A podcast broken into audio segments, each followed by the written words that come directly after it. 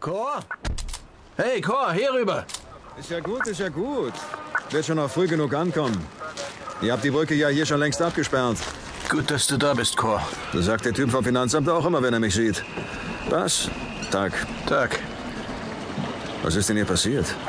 Die haben ja direkt die Kavallerie um Hilfe gebeten, wie es scheint. Ich hoffe, du hast einen stabilen und ausgeglichenen Magen mitgebracht heute. Weil nämlich? Weil.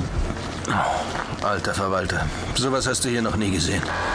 Die Froschmänner haben den Leichnam gerade aus der Gracht da gezogen. Mit wem haben wir denn heute die Ehre? Das fünfte Opfer unseres kranken Tattoo-Killers? Nein, die Sache hier scheint nichts damit zu tun zu haben. Ach ja? Ist ein alter Bekannter von uns. Ach, na, da bin ich ja mal gespannt. Und von wem redest du was? Erinnerst du dich an einen gewissen Vincent van der Mark? Ja, ja. So langsam klingelt's bei mir. Vincent van der Mark. Junkie Boy. Ja, genau. Dieser Drogendealer, den wir vor ein paar Wochen hinter Schloss und Riegel gebracht haben. Und der ist jetzt? Mausetot. Ich hab nachgehackt. Nachdem er aus dem Gefängniskrankenhaus raus war, haben sie ihn auf Kaution für ein paar Tage in die Freiheit entlassen. Tja, und jetzt?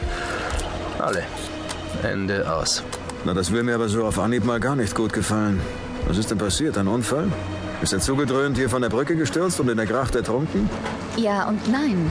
Steen, schön Sie zu sehen. Sagen Sie, was soll das bedeuten, ja und nein?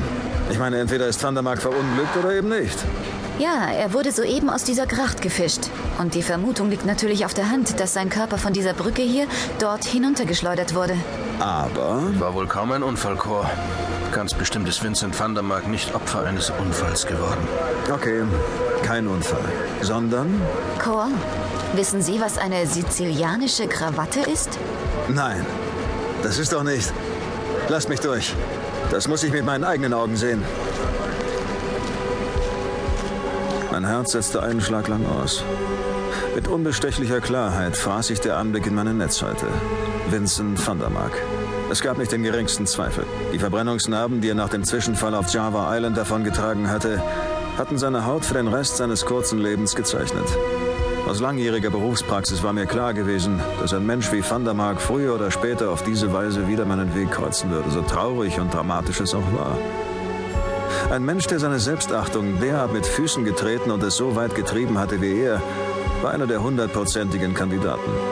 Ich hatte schon so viele von ihnen gesehen. Heute rissen sie das Maul weit auf, um ihren Selbsthass und ihre Verachtung hervorzuspeien wie eine Schlange ihr Gift. Sie spielten sich als Herren der Welt auf, bedrohten andere mit ihren Waffen und nahmen für ein paar Euroscheine billigend in Kauf, dass andere Menschen ihr Leben verloren. Aber morgen, da lagen sie vor mir auf dem Asphalt, im Uferschlamm, auf einer Müllhalde oder irgendwo in einem dreckigen Kellergewölbe. Fahl, seelenlos, mit einer Haut, die aussah wie Kerzenwachs. Ein weißes Laken überm Gesicht oder einen schwarzen Kunststoffsack, dessen Reißverschluss zugezogen wurde. Unglaublich, oder? Das ist Ich unfassbar. wette, dass seine Lungen voll Wasser gelaufen sind. Aber ich bin nicht sicher, ob er das noch bewusst mitbekommen hat. Es war nicht der Anblick des Toten, der mich so schockierte. Das alles hier ergab für mich, so seltsam es klingen mochte, sogar einen gewissen Sinn. Van der Marks unseliges Leben war in dem Moment beendet worden.